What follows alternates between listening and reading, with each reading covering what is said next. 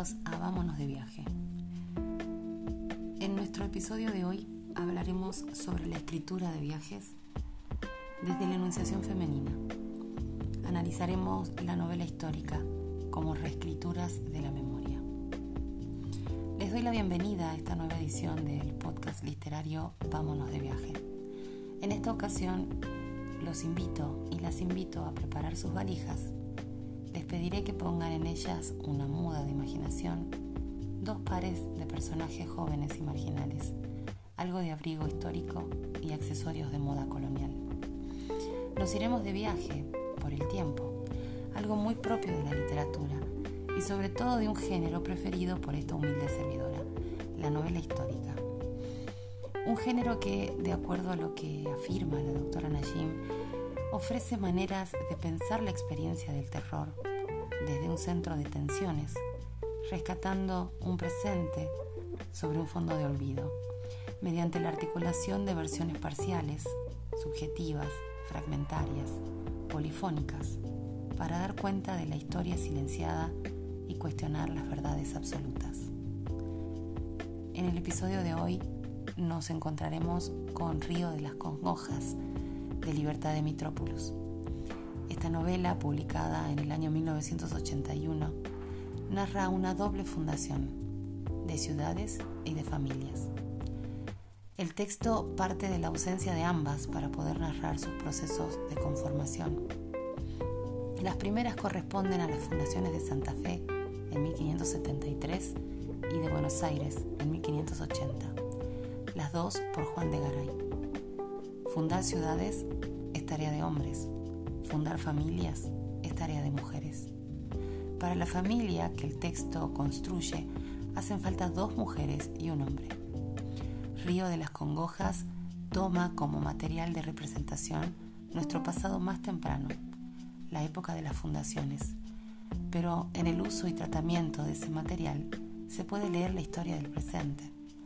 Es sobre todo a partir de la representación de estos dos personajes femeninos que se filtra esta historia, o mejor dicho, esta interpretación sobre el presente. Elisa Calabrese define la novela histórica como el sentimiento de alienación del escritor respecto de su sociedad, que lo lleva a buscar en el pasado la sinrazón del presente, del que se siente excluido. En el programa de hoy navegaremos por mares y ríos y seremos afortunados testigos de relatos fundacionales, de narraciones rupturales que se corren de los discursos estereotipados que representaban los valores de la cultura masculina, caballeresca y cristiana. El colonialismo intentó borrar las memorias históricas a través de relatos construidos sobre la idea de un Estado patriarcal y jerárquico. A partir de estructuras discursivas que se inscriben en los cánones de la epopeya, a través de una occidentalización del territorio, a partir de marcas de la escritura alfabética y de estructuras discursivas que se inscriben en los cánones de la epopeya. En Río de las Congojas, la reescritura de un tramo del pasado colonial de la ciudad de Santa Fe se construye a través de un relato familiar, donde las características heroicas estarán encarnadas en las y el nacimiento y la transmisión de la historia será oral y no escrita. El texto separa reproducción de sexualidad. Esta última corresponde a María Muratore, la amante de Garay, la que no quiere contraer matrimonio, la que se desplaza por los espacios siguiendo a los hombres en sus historias de fundar ciudades, la que se disfraza de hombre y participa en las guerras. La primera corresponde a Isabel Descalzo, la que establece casa y tiene muchos hijos de Blas de Acuña, mestizo, enamorado de María. No solo reproduce hijos, sino que reproduce la historia de María a sus hijos y nietos. La primera hace la historia, la segunda la transmite. Nueva separación de funciones para una sola familia que lleva el nombre de Muratore.